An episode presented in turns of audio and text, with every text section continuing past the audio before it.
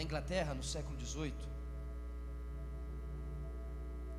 resultado do iluminismo, as pessoas acreditavam que a Bíblia não era a palavra de Deus. Elas não acreditavam na Bíblia. Pastores não pregavam mais com vigor, eles não viviam mais aquilo que eles pregavam. Você ter ideia, nos registros, alguns pastores desciam das, dos seus templos, das suas pregações, e iam se embriagar. Alguns pastores acabavam o culto, encerravam o culto e entravam em prostíbulos. Relatos sobre Londres nessa época dizia que a cada seis casas uma era um prostíbulo. E aí o povo dizia que em décadas não haveriam mais cristãos naquele lugar. Ninguém mais acreditava que a igreja conseguiria voltar, que a igreja iria ressuscitar, que a igreja iria voltar a, a ter uma palavra de ordem, ou uma palavra de direção, uma palavra de instrução para a sociedade. Quando todos estavam convictos dessa questão que estava acontecendo, quando todos tinham a, a, a, a certeza de que o evangelho já então se esvaía, já não tinha mais lugar, quando todos entendiam que a igreja não tinha mais possibilidades, que a igreja não tinha mais valor, que a igreja não tinha mais uma, um, uma verdade, que a igreja não, não estabelecia e não ditava uma direção e um norte para a sociedade se viver, quando essa era a realidade, Deus levantou uns jovens universitários para buscarem um avivamento na Inglaterra.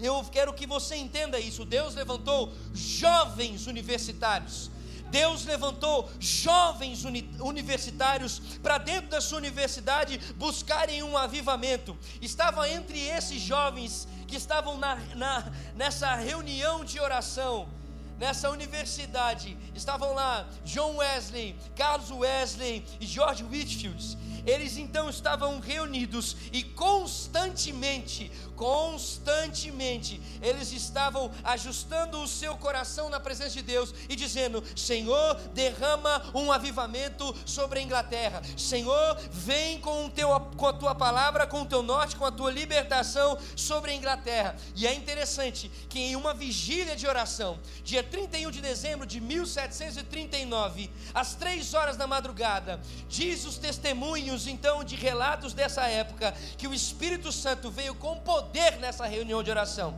que o Espírito Santo tomou esses jovens que estavam reunidos neste lugar, todos eles foram envolvidos pelo Espírito Santo. Sabe aquilo que nós ouvimos na semana passada? Nós fomos tomados pelo Espírito Santo, nós precisamos buscar para ser tomados pelo Espírito Santo, não entendemos simplesmente que somos habitação do Espírito Santo, mas sim ser tomados. É exatamente isso que estava acontecendo neste lugar. Eles foram tomados nessa reunião de oração, nesse momento dentro das universidades.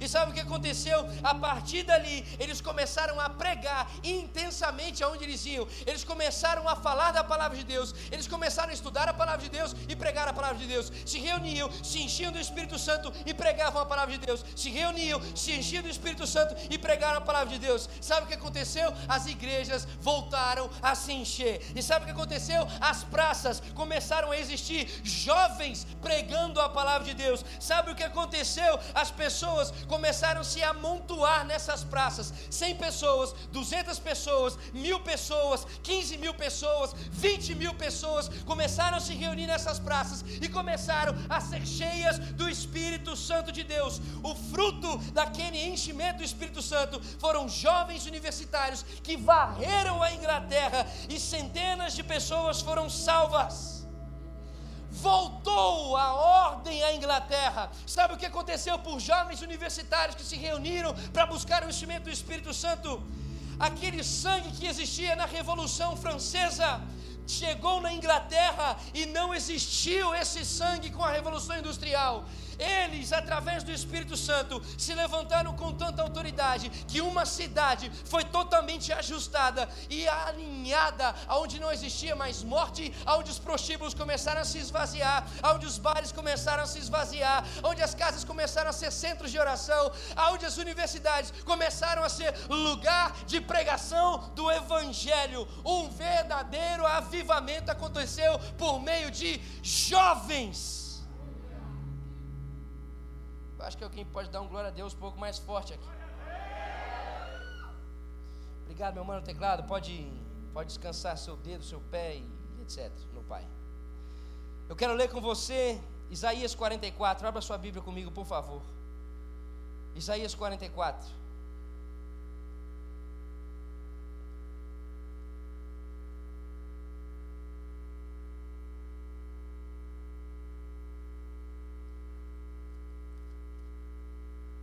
Isaías 44, versículo 3 ao versículo 5. Diz assim a palavra do Senhor: Pois derramarei água sobre o sedento e rios sobre a terra seca. Derramarei o meu espírito sobre a tua posteridade e a minha bênção sobre os teus descendentes. Eles brotarão entre a erva como salgueiro junto às correntes das águas. Um te dirá: Eu sou do Senhor. Outro se chamará pelo nome de Jacó. Ainda outro escreverá na sua mão: Eu sou do Senhor e por sobrenome tomará o nome de Israel. Senhor, estamos aqui diante da tua palavra, continuamos debruçados na tua palavra e queremos por ela ser transformados e moldados. Deus, assim como nós acabamos de ouvir o testemunho, nós queremos ser esses jovens que vão ser cheios do teu Espírito Santo e vão pregar aonde estiverem a tua palavra. E, e São Paulo, Vila Mariana, São Paulo, os bairros, Zona Sul, Leste, Oeste, Norte, Senhor, se encherão da tua presença em nome de Jesus. As novidades serão de vidas transformadas em nome de Jesus. Em nome de Jesus, Senhor, eu clamo, Senhor, sobre nós aqui neste lugar, sobre o teu povo, os teus jovens reunidos aqui neste lugar, que se levantem esses jovens semelhantes a esses que se reuniram nesse lugar, Pai, para viverem um genuíno avivamento e serem cheios do teu Espírito Santo. Vem sobre nós aqui neste lugar, em nome de Jesus. Amém e amém. Queridos, Isaías é um livro que fala sobre juízo e fala sobre salvação. Fala sobre um Deus que castiga a rebeldia do seu povo, rebeldia de um povo que não ouviu a ele, não seguiu os seus passos, mas também fala de um Deus que é misericordioso e que vai livrar esse povo da opressão política e espiritual que acontecia pela desobediência. Isto é, a terra e o povo serão restaurados por Deus. Escute eu quero dizer: a terra e o povo, a terra e o povo serão restaurados por Deus, pelo caminho que ele vai instruir e vai gerar sobre o seu povo. Isso quer dizer que, então, do capítulo 1 ao capítulo 39, você vai poder entender, então, o decreto do juízo de Deus sobre o povo. E do capítulo 40 ao capítulo 66, você vai entender sobre a misericórdia e o livramento e o consolo de Deus sobre o seu povo. E eu quero conversar com você. Esse trecho de Isaías traz ao meu coração convicções de um mover de Deus sobre a terra e sobre o seu povo. Esse trecho da palavra fala ao meu coração sobre um real avivamento, sobre instruções de um avivamento. Nos deixa claro que um avivamento é, primeiro, um compromisso de Deus certo e intenso. Segundo, a, a, o avivamento é, é uma emergência, é uma urgência da igreja. Terceiro, nesse texto eu posso entender que o avivamento ele deve ser rastreado pela igreja. E por último, eu entendo que o avivamento ele traz consequência, resultados sobrenaturais para a igreja. Então, no versículo 3, nós podemos ler mais uma vez. Diz assim o Senhor: Pois derramarei água sobre o sedento quem está prometendo derramar água sobre o sedento não é um homem. Quem está prometendo derramar água sobre o sedento não é uma igreja, não é uma denominação, é o Deus Todo-Poderoso que quando fala, ele cumpre. É aquele que quando faz, ninguém consegue impedir.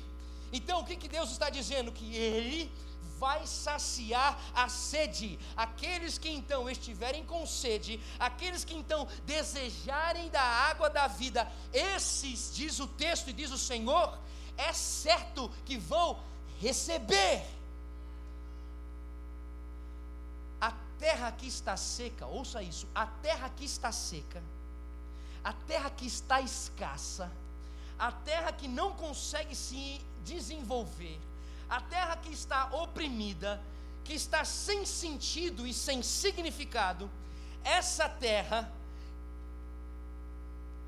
que está sem produzir fruto algum, vai receber da parte de Deus uma água que vai saciar, vai sarar, corrigir e ela vai conseguir dar frutos. Escuta, a promessa de Deus é: aonde não existia nada, vai existir sim. Deus prometeu derramar o seu Espírito Santo e Deus é fiel para cumprir. E Pedro fala que essa é a promessa para tantos quantos o Senhor chamar. Isso significa o quê? Essa é uma promessa para mim e para você. O derramamento do Espírito Santo, o enchimento onde não existe nada, é uma promessa de Deus e é uma promessa para mim e uma promessa para você.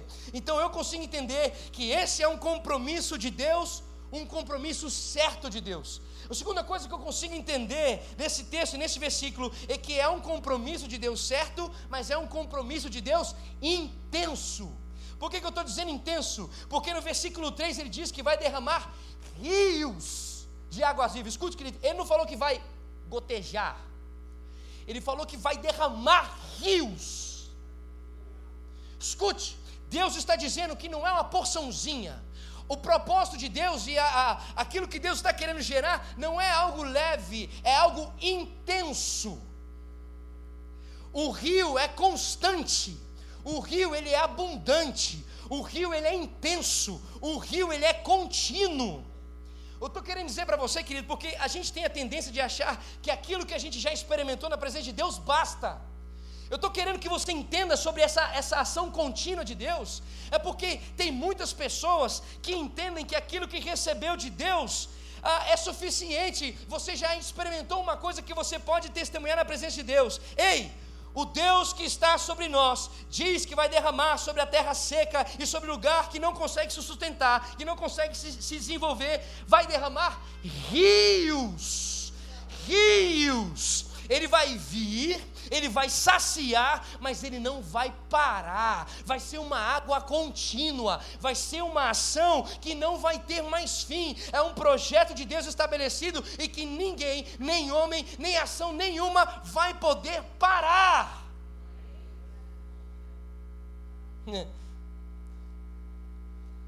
Isso é para que você não esqueça que aquilo que você viveu ontem, aquilo foi uma bênção, mas é a porção que Deus deu ontem, hoje tem mais. E aquilo que você vai viver e receber hoje, sabe o que acontece? É para hoje, porque amanhã tem um outro propósito, tem mais do rio sendo derramado. O que eu quero dizer para você, para você entender cada vez mais, é que a experiência que você teve há 10, há 15, há 20 anos atrás, há 5, 2, 3, um mês atrás, essa experiência é bênção para você entender que Deus continua fazendo, mas ela não é limite daquilo que Deus tem para fazer. Hoje existe uma experiência nova a ser derramada sobre nós, porque o que Ele faz é derramar rio, é constante constante, é corrente, é abundante. Deus está sobre nós neste lugar, desejando encher, abundar. Paulo entendeu um pouco sobre isso.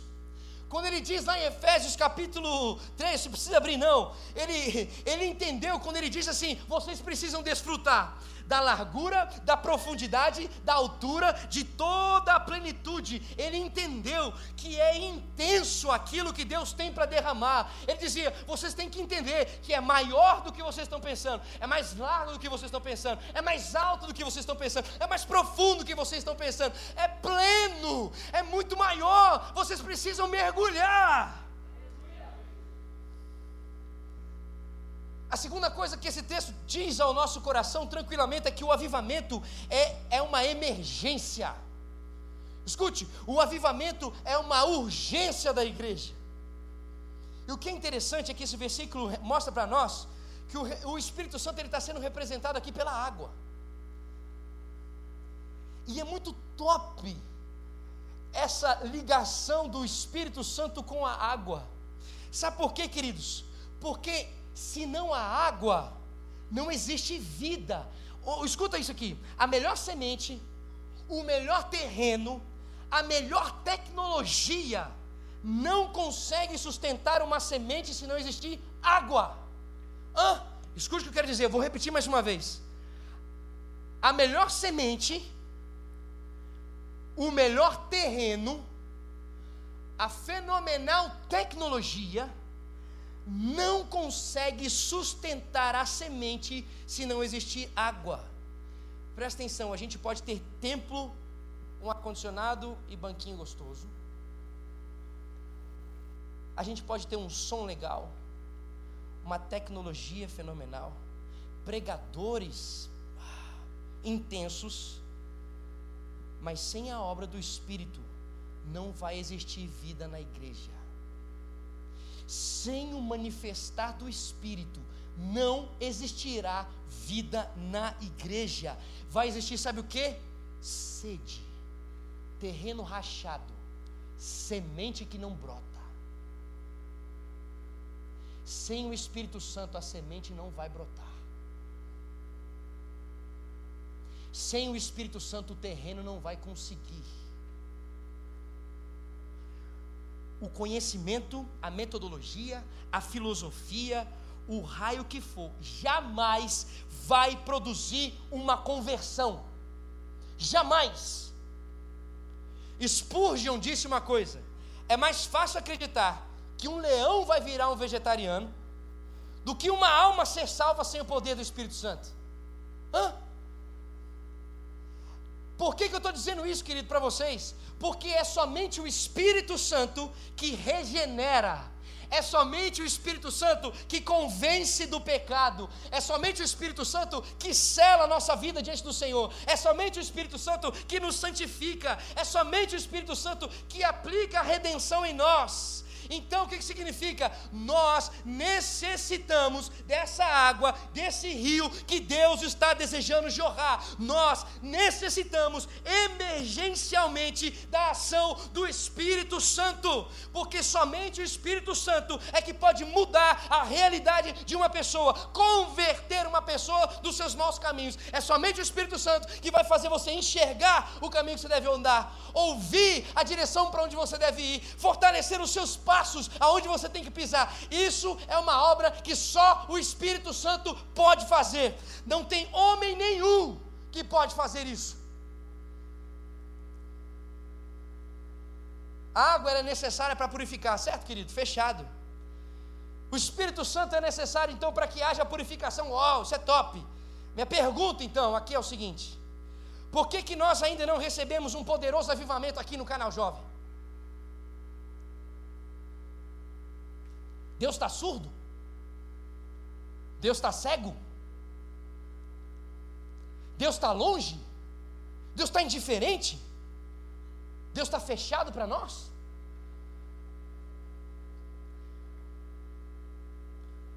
O que está barrando essa água ser derramada na terra seca?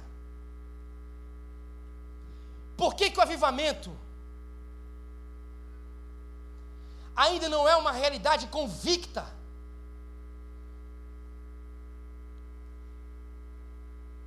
O Senhor diz para mim: se essa palavra que Ele deu, então é essa palavra aqui que Ele está querendo compartilhar conosco. O que acontecia nessa época em Isaías? O povo estava perdido em seus pecados, e o pecado não trazia agonia. O povo estava abraçado com o pecado, mas o pecado não doía. O povo estava andando por um caminho que não agradava a Deus, agradava a ele mesmo, e isso não doía a eles. Por que, que o avivamento não chegou? Porque existe pessoas que o pecado não causa dor. O problema da minha geração, que é todo mundo aqui, o problema na minha geração é que a minha geração perdeu a agonia do pecado. O problema da minha geração é que hoje prefere explicar o pecado do que enfrentar o pecado. O problema da minha geração é que hoje, quando existe um problema, quando enxerga um, um, um adultério, uma maledicência, quando enxerga uma mentira, ou roubar, ou o que for, o sexo antes do casamento, fornicação adoidado. O que acontece é que hoje existe assim, isso aí é uma influência familiar. Olha, você tem que enxergar bem. A gente, mas ele mentiu mas você tem que entender que o contexto que ele foi gerado é, era de mentira. O pai mentia para a mãe, a mãe mentia para o pai. É, você tem que entender que o ambiente onde ele está é uma influência. Sabe, é uma constituição humana que existe nele ou nela, que favorece o erro, que favorece o desequilíbrio. Essas desculpas têm tornado o ser humano cada vez mais acomodado como ele está, e ele está se perdendo nele mesmo. Olha aí para o mundo, para a igreja, e veja como é que está, por causa dessas desculpas que tem entrado no meio da igreja. Veja como a igreja hoje não anda mais relevante. Veja como o jovem não abre a boca para falar de Jesus na universidade, não consegue falar para o pai nem para a mãe.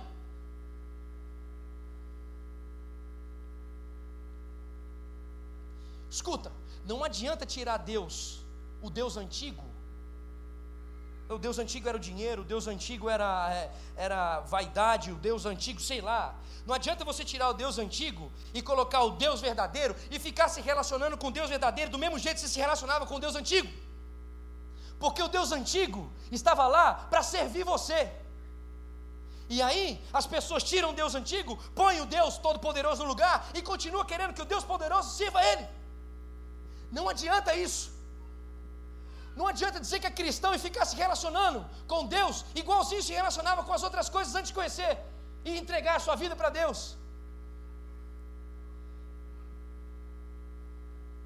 Como bem disse o fundador dessa igreja, Pastor Ernesto Ninho, nós precisamos do Espírito Santo. Nós precisamos ser tomados pelo Espírito Santo nós precisamos estar envolvidos pelo Espírito Santo. Não simplesmente bastar ser a habitação do Espírito Santo, mas ser sacudido pelo Espírito Santo, ser envolvido pelo Espírito Santo, perder o controle da sua vida para o Espírito Santo. Temos uma experiência com o Espírito Santo em sua plenitude. Por que, que eu digo isso, queridos? Porque só o Espírito Santo convence da justiça e do juízo. Por que, que eu estou falando isso com vocês, queridos? Responde para mim. Não responde alto, não, mas só responde aí, para você mesmo então. Qual foi a última vez que você viu alguém chorando profundamente, agoniada, impactada pelo seu pecado? Qual foi a última vez que você viu uma pessoa desesperada? porque pecou. Qual foi a última vez que você viu alguém que estava em prantos, buscando você, ou buscando o pastor, ou buscando quem quer que seja, dizendo: Eu pequei contra o Senhor, eu fiz aquilo que não agrada, eu fiz a minha vontade, eu não fiz a vontade de Deus, eu não obedeci a palavra de Deus, eu não vivi a revelação fresca de Deus, eu não mergulhei no Espírito Santo, eu mergulhei na minha carne, eu dei desculpa para o meu pecado. Qual foi a última pessoa que você viu fazendo isso? para melhorar? Qual foi a última vez que você ficou agoniado? Qual foi a última vez que você ficou louco pelo seu pecado? Qual foi a última vez que doeu? Doeu no seu coração, você agonizava pedindo perdão para Deus. Qual foi a última vez que você estava pirando, pedindo pelo enchimento do Espírito Santo?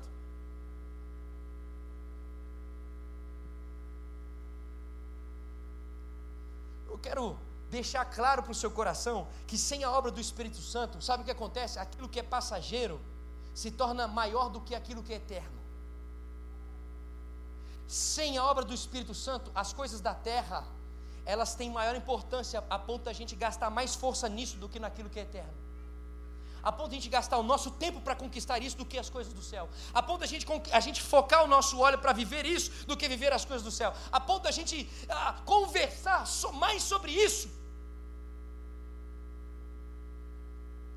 Sem a obra do Espírito Santo sobre nós, a gente dá mais valor ao que a gente pode conquistar aqui na terra do que o que a gente pode juntar no céu. Sem a obra do Espírito Santo, vale mais a gente conseguir ter um apartamento do que pregar o Evangelho. Sem a obra do Espírito Santo, vale mais a gente comprar um carro do que a gente levar uma pessoa a conhecer Cristo Jesus e ser salva.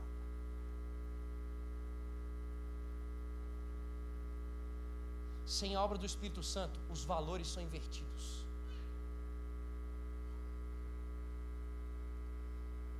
Por que, que eu estou dizendo isso para você, querido? Porque sem choro pelo pecado, não há alegria da plenitude do Espírito Santo. estou dizendo isso para você porque sem choro. Querido, eu quero que você entenda muito bem o que a história relata, o que a Bíblia relata constantemente.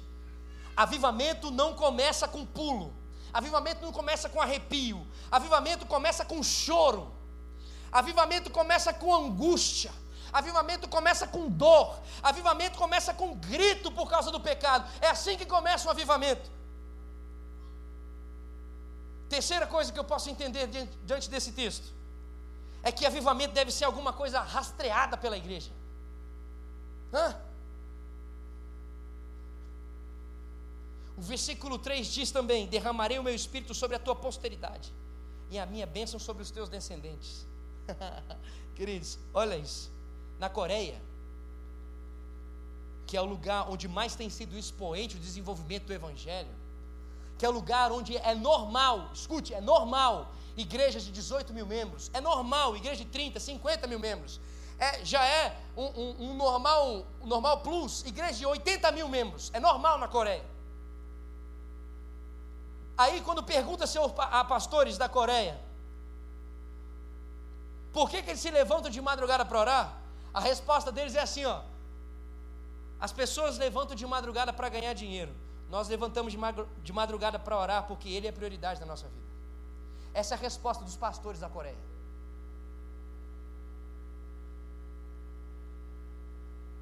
Alguém já disse algo muito interessante. Quando o homem trabalha, escute isso: quando o homem trabalha, o homem trabalha. Mas quando o homem ora, Deus trabalha.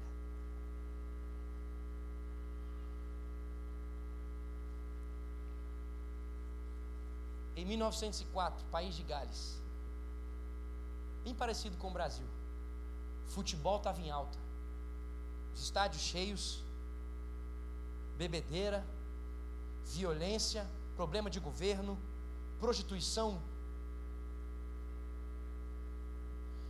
E sabe o que aconteceu?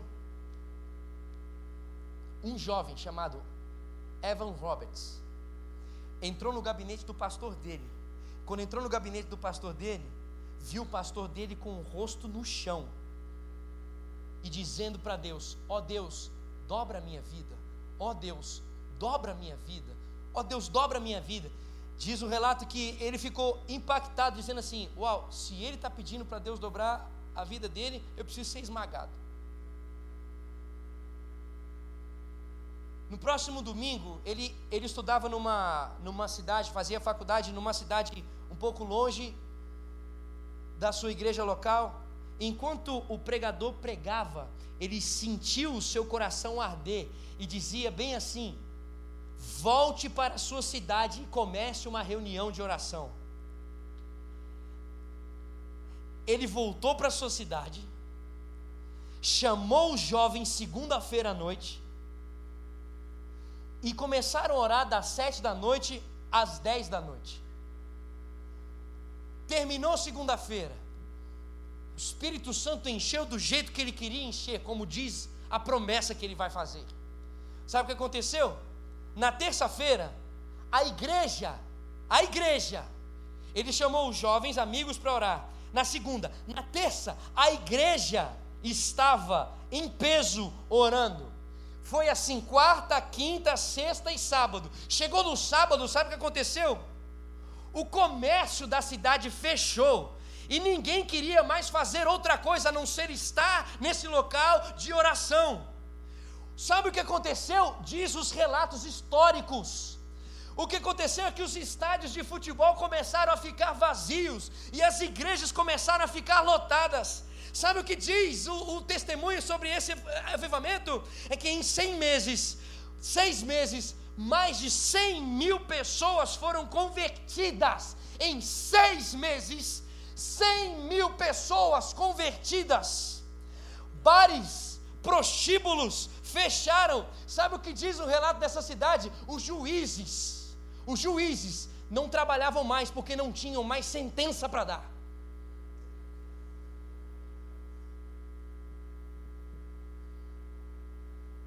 Esse avivamento envolveu o país de Gales, porque um jovem, um jovem, resolveu buscar Deus de todo o seu coração. Sabe o que aconteceu? Dali, esse estrondo foi para a América, foi para a China, chegou na Coreia.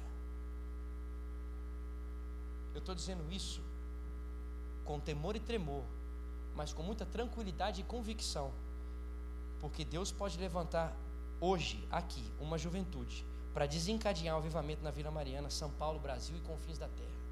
Eu creio, porque essa não é obra minha.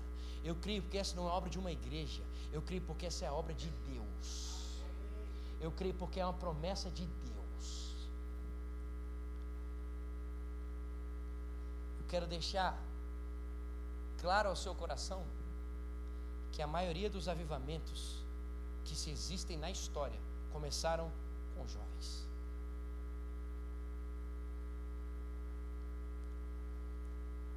Mas a gente só vai conseguir experimentar o avivamento desse se a gente tiver sede de Deus. Eu estou falando isso, queridos, porque eu vejo as notícias aí.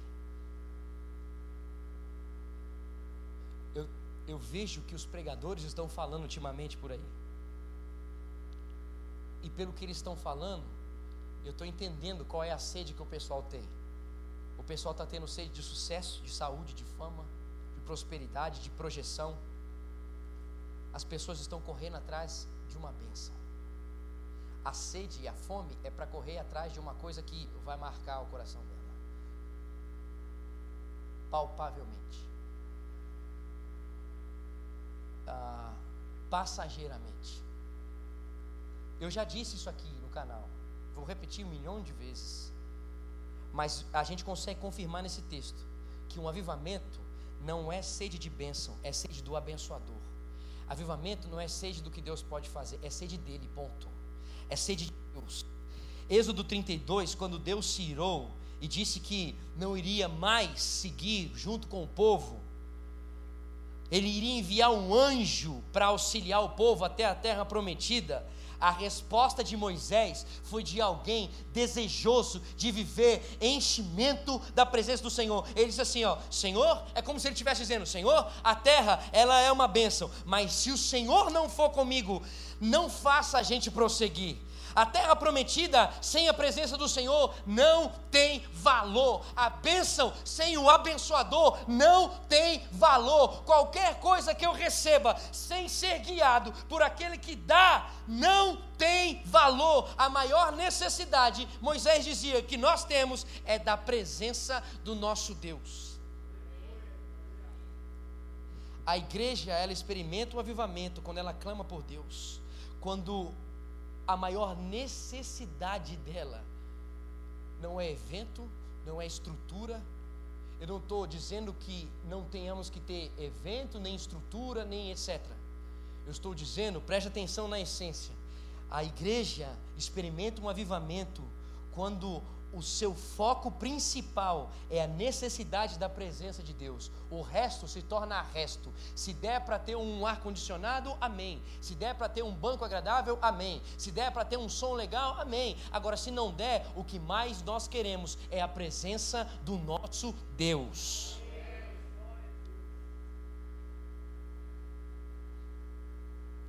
Em toda a história, toda a história, toda a história de avivamento, ela se inicia com vida de oração. Todo o avivamento que varreu todos os continentes, os avivamentos que aconteceram e varreram todos os continentes, começaram com oração. Você está numa igreja chamada Igreja Batista do Povo fundada por o pastor Enéas Tonini. Pastor Enéas Tonini, um pastor batista. Esse homem, diretor do Colégio Batista. Esse homem, pastor da Batista de Perdizes. Este homem, referência e nome e cabeça de seminário batista teológico. Esse homem, um dia no seu quarto de oração, o seu quarto no o seu quarto da sua casa, de dormir, cama, etc. E um outro quarto que era o quarto de preparação de palavra, de pregação. estava incomodado no seu quarto, porque ele, mesmo pregando e entendendo e compreendendo e, e falando, sentia ainda que faltava alguma coisa na sua vida, estava agoniado. Diz o relato que ele ficou uma hora e meia e não conseguia sentir a presença de Deus e não conseguia entender alguma direção de Deus. Aí ele, agoniado, fica mais duas horas. Esse é o relato que ele mesmo diz. Ficou mais duas horas orando. Então, ao final de três horas e meia orando, ele ouviu uma voz, e ele diz que era como se fosse uma pessoa entrando na sala falando com ele. Ouviu uma voz dizendo assim: abre mão. E ele falou: Ok, Senhor, o que, que eu devo abrir mão? E ele falou: Abre mão do colégio, que era o brilho dele. Ele disse: Ok, Senhor, eu vou sair do colégio, diretor do colégio batista. Abre mão da igreja. Ok, Senhor, eu vou abrir mão.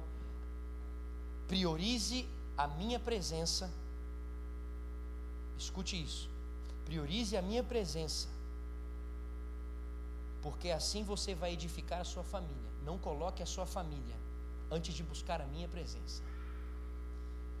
E diz lá o testemunho dele, que nesse momento que ele falou: Senhor, eu te entrego o que tem mais valor para mim, que é o meu trabalho, eu te entrego o que tem mais valor para mim, que é o, o meu legado, o meu testemunho, eu te entrego aquilo que tem mais valor para mim, que é a minha família. Eu não quero dirigir mais nada. Diz o texto, ele que escreveu, que nesse momento ele foi tomado pelo Espírito Santo, cheio do Espírito Santo, e diz que ele chorava e se alegrava numa intensidade como um rio que não acabava. E ele disse que dali foi pleno do Espírito Santo. E então começou a dizer que existe um momento em nossa vida que nós somos plenos, tomados pelo Espírito Santo. E o que aconteceu? Começou a ter lutas, lutas, lutas e lutas. Mas ninguém parou a obra que Deus tinha através da vida dele. Sabe o que aconteceu? Enéas Toninho começou a viajar pela região de São Paulo, pela região de Minas, pela região do Paraná, começou a viajar pelo Brasil inteiro e começou então a pregar em rádios, televisões, estádios. Seu parceiro, Billy Graham.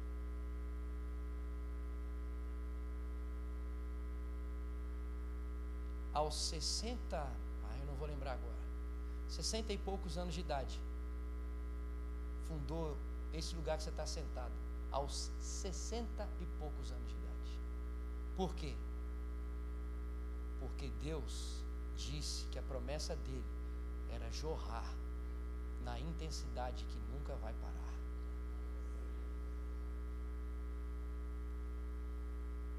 Fique em pé no seu lugar, por favor.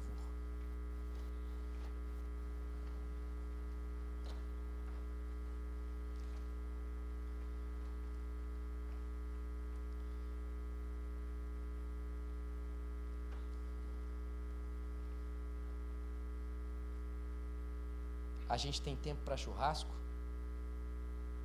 A gente tem tempo para aniversário? A gente tem tempo para festa e festa que não glorifica a Deus? Que não tem direção nenhuma para que vidas percebam a salvação em Deus? Mas a gente não tem tempo para parar e orar mas a gente não tem tempo para ir a uma reunião de oração. A gente tem sempre uma desculpa. Ah, não, eu faço isso porque é uma forma do meu de me aproximar com pessoas que não conhecem o evangelho e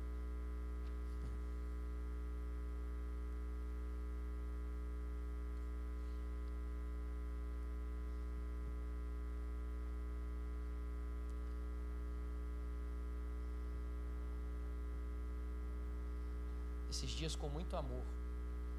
Eu falava com ovelhas daqui. E eu dizia: o texto diz para nós apartarmos da aparência do mal. Não é do mal. Do mal a gente já sabe. O que o texto diz é da aparência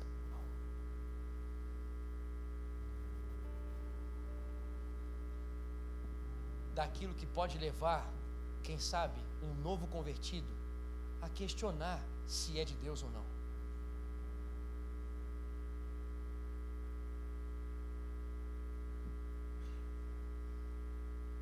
E a última coisa que eu entendo desse texto, pode ministrar, mano.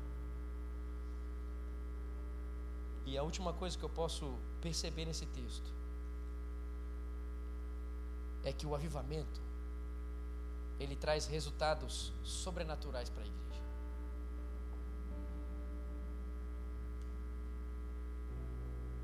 O primeiro resultado que o versículo mostra para nós é pessoas brotando. O versículo diz: Eles brotarão entre a erva, como salgueiros junto às correntes das águas. Eles vão brotar. O resultado do avivamento são pessoas brotando. Quando a gente vê o, o, quando a gente lê sobre os avivamentos que aconteciam, sabe o que é louco?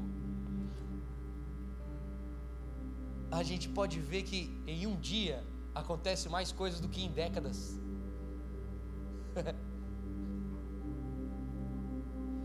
Deus vai arrastando as pessoas. Deus, Deus vai arrastando as pessoas nos bares, Deus vai arrastando as pessoas nos hospitais, Deus vai arrastando as pessoas na vizinhança, Deus vai afastando as pessoas na rua, arrastando, não afastando, arrastando, amém, irmão? Deus vai arrastando as pessoas no escritório,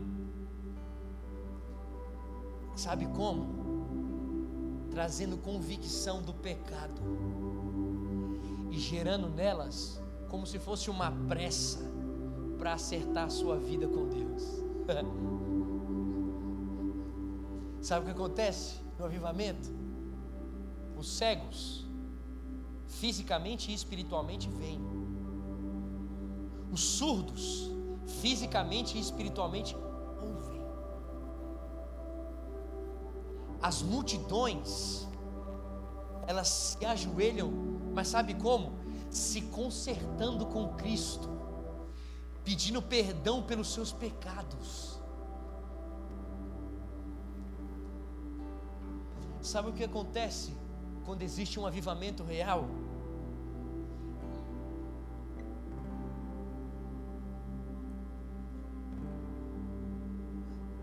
Ronaldo Lidório, pastor, teólogo, teólogo, missionário, conta uma experiência com os concombas, lá na África. Diz que depois de três meses de oração e jejum, chegou, depois de três meses de oração e jejum, uma mulher de uma outra aldeia, que estava a três dias de distância da aldeia que ele estava, embalou uma criança de sete anos e carregou ela até a aldeia onde ele estava, os concombas. E quando chegou para o Ronaldo Lidório, ela disse assim: Eu quero saber se o seu Deus pode ajudar com a minha filha, porque nenhum outro Deus conseguiu ajudar a minha filha. Se seu Deus pode, pede para ele curar minha filha. Quando ele tirou a filha, disse que a menina de sete anos não tinha uma parte do corpo que não tinha ferida.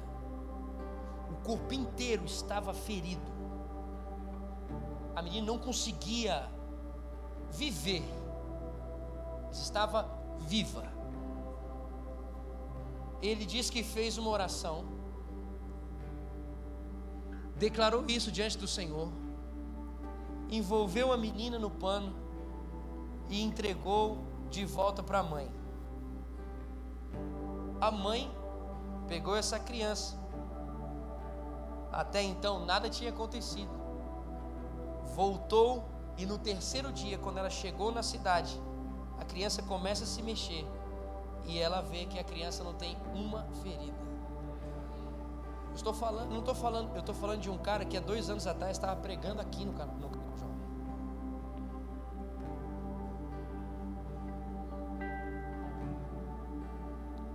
Ele diz que essa mãe começou a gritar que encontrou um Deus vivo. E sabe o que aconteceu? Ele diz que a partir desse dia, ele ficou mais cinco anos nessa aldeia não teve um dia que uma pessoa não entregou a sua vida para o Senhor Jesus se arrependendo dos seus pecados. Não teve um dia que não existia alguém gritando que queria receber o perdão do Senhor. Sabe o que aconteceu? Em cinco anos, mais de quatro mil conversões numa aldeia e 14 igrejas foram geradas lá e as pessoas continuavam diariamente se rendendo a Deus. A segunda coisa que o avivamento traz são testemunhas verbais. O texto diz, o versículo diz, o versículo 5: Um te dirá, Eu sou do Senhor, outro escreverá na sua mão, Eu sou do Senhor. Isso significa que o verdadeiro avivamento o resultado é sede de pregar o Evangelho, sede de falar, eu sou do Senhor. O verdadeiro avivamento está no texto base que nós temos no canal do Janeirão, Atos capítulo 4, versículo 31. Depois de orarem, tremeu o lugar em que estavam reunidos, todos ficaram cheios do Espírito Santo e anunciavam corajosamente a palavra de Deus. Um verdadeiro avivamento culmina no anseio de pregar a palavra. O verdadeiro avivamento pessoal existe se existe anseio de dizer: Eu pertenço ao Senhor. Eu vou na farmácia e digo: Tudo bem? Eu pertenço a Deus. Eu vou na padaria e digo: Tudo bem? Eu pertenço a Deus. Eu entro na faculdade e digo: Tudo bem? Eu pertenço a Deus. Eu entro em casa, falo com meu pai e com minha mãe e digo: Oi, tudo bem, pai? Oi, tudo bem, mãe? Eu pertenço a Deus. E eu prego, e eu prego, e eu prego. Agora, o Instituto Moody fez uma pesquisa e foi descoberto que 95% dos crentes nunca levaram uma pessoa a Cristo.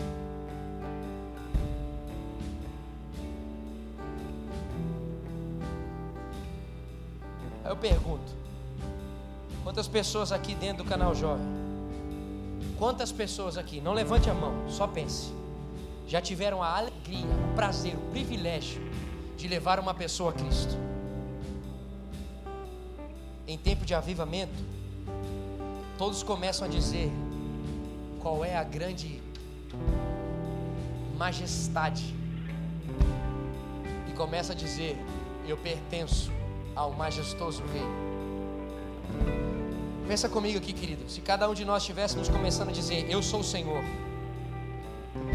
e anunciar isso constantemente, aonde nós passamos os nossos dias, essa mensagem já tinha impactado São Paulo.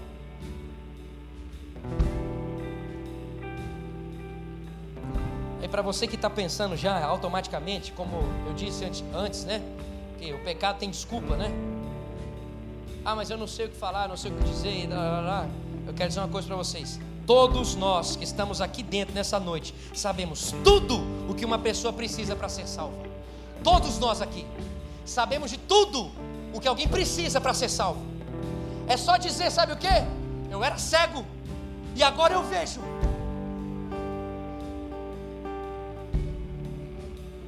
É só dizer, eu não via, mas agora eu consigo ver.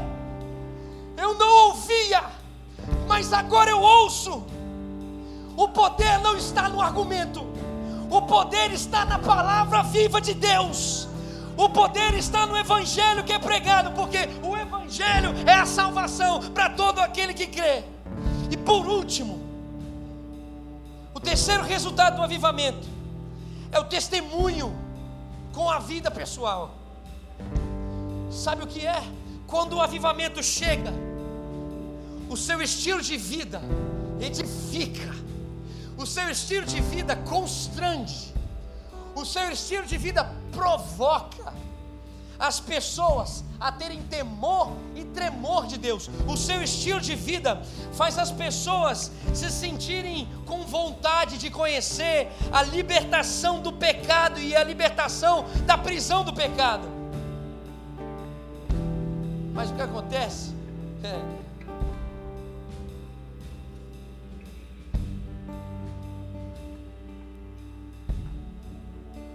é que muita gente que diz que o Senhor, que diz que é do Senhor, quando a gente vai ver a vida, a pessoa fica em dúvida se ela realmente é do Senhor.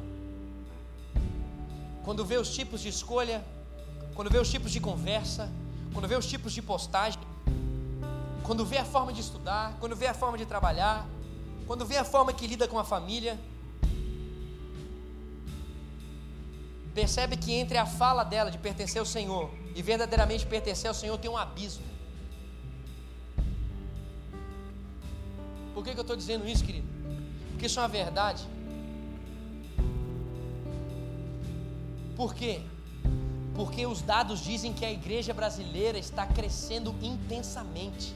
Porque os dados dizem que a igreja brasileira está avançando.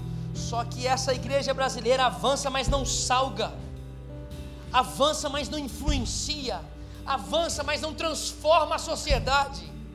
Olha como o nosso país está andando. Olha como as pessoas que se dizem cristãs estão dando testemunho na forma que direcionam a política do país.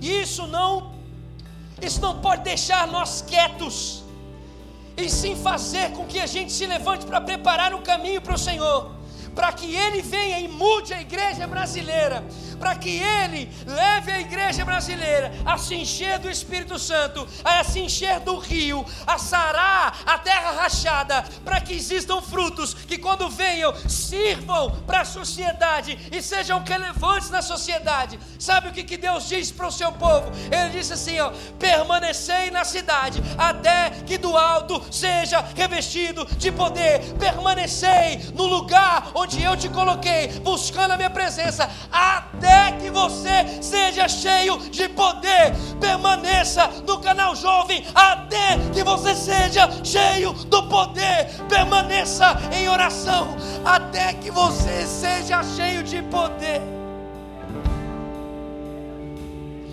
Eu não sei como, quando isso, mas o que fica no meu coração é que quem sabe hoje, hoje, hoje, pelo menos um um jovem que está aqui, se levante disposto a orar por um avivamento, até que Deus venha aqui e liberte o canal jovem, e levante o canal jovem como um lugar, como ele diz que deveria ser, o São Paulo, e levante essa igreja e faça essa igreja viver o genuíno avivamento. Eu espero que pelo menos um jovem nessa noite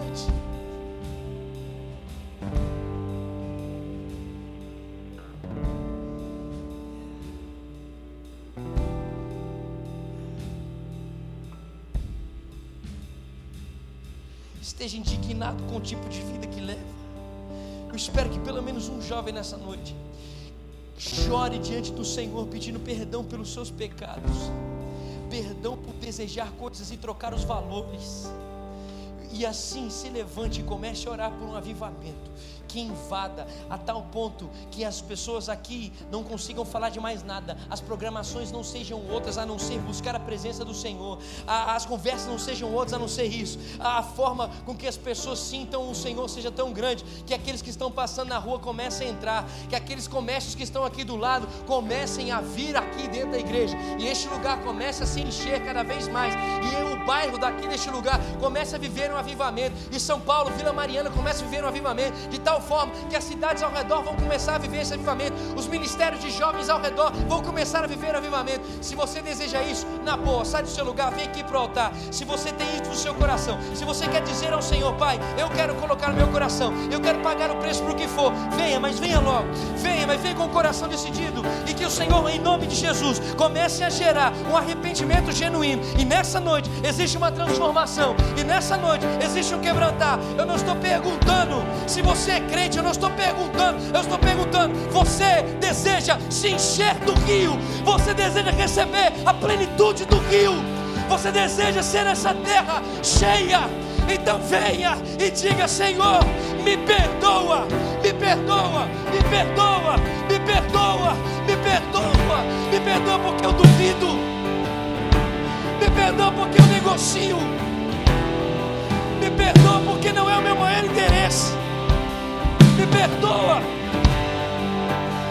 Senhor, tem misericórdia de nós, mostra os nossos pecados Revela os nossos pecados. Revela, Senhor, no que, que nós temos nos prostituído. Revela, Senhor, no que nós temos entregado. Revela no Senhor. Revela no Senhor. Na prostituição. Revela onde está a idolatria.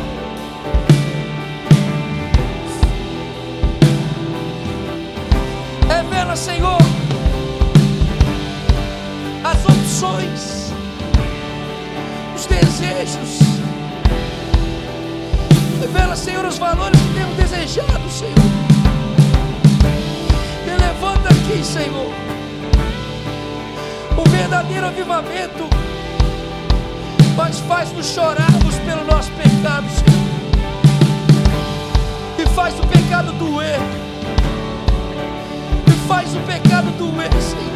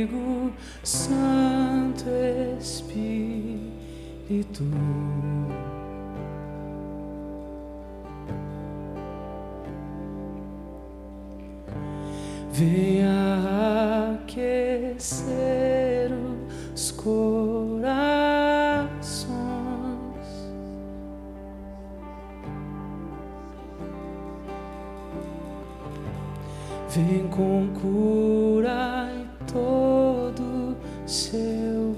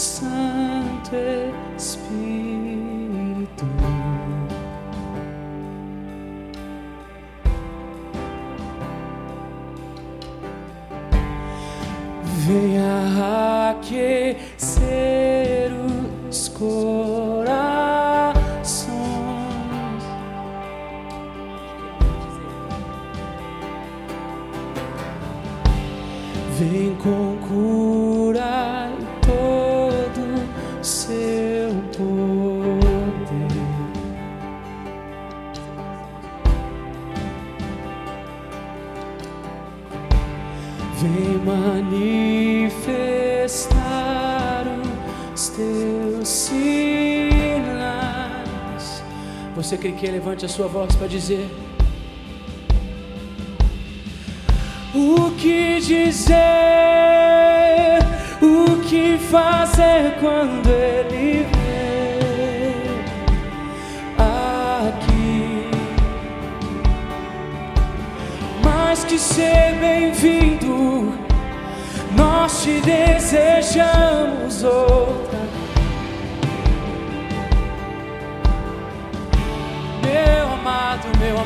É o que dizer, o que fazer quando Ele aqui. Oh, mais que ser bem-vindo, nós te desejamos outra vez.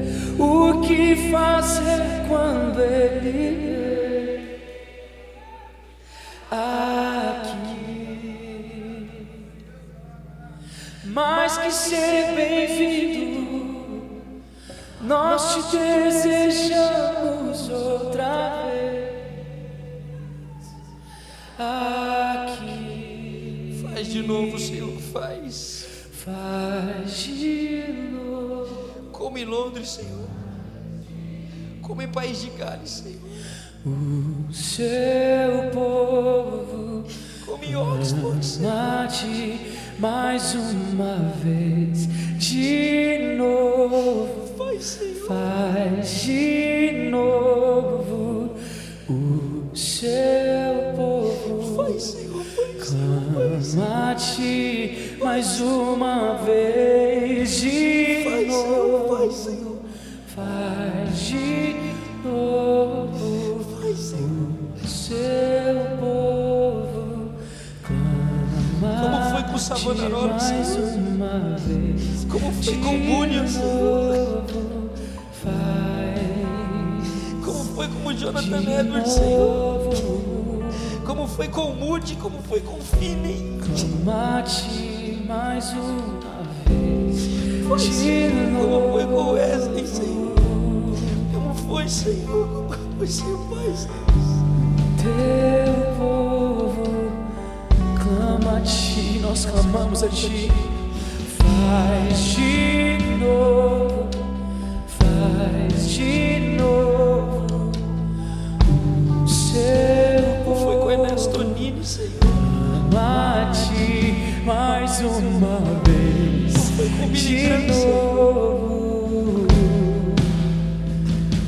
faz novas as coisas. Faz aqui, Senhor. Faz aqui, Senhor. Faz aqui, Senhor. Faz aqui, Senhor.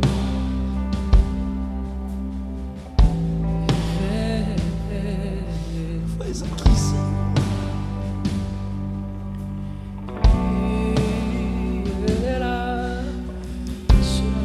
Faz a gente ter fome, Senhor, e permanecer até do alto sermos revestidos, Senhor.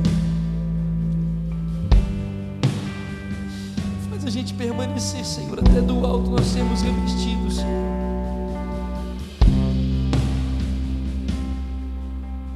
Senhor, quando ouvimos esse testemunho, Senhor, é para entendermos que é possível quando somos dirigidos pelo Teu Espírito Santo, e não que isso foi o limite, não que isso não vai acontecer mais.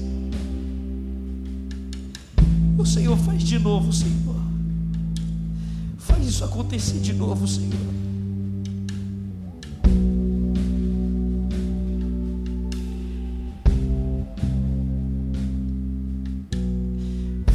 Senhor. Faz, Senhor, em nome de Jesus, Pai. Faz a gente gritar pelo nosso pecado, Senhor. Faz a gente chorar pelo nosso pecado, Senhor. Faz o pecado doer, Senhor. Para que nasça de verdade aqui, Senhor. Uma juventude, Senhor, que nada interesse, a não ser a presença do grande eu sou. O Senhor